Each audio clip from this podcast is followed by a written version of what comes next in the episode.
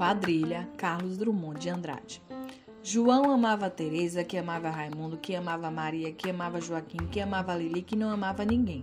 João foi para os Estados Unidos, Teresa para o convento, Raimundo morreu de desastre, Maria ficou para a tia, Joaquim suicidou-se e Lili casou com J. Pinto Fernandes, que não tinha entrado na história.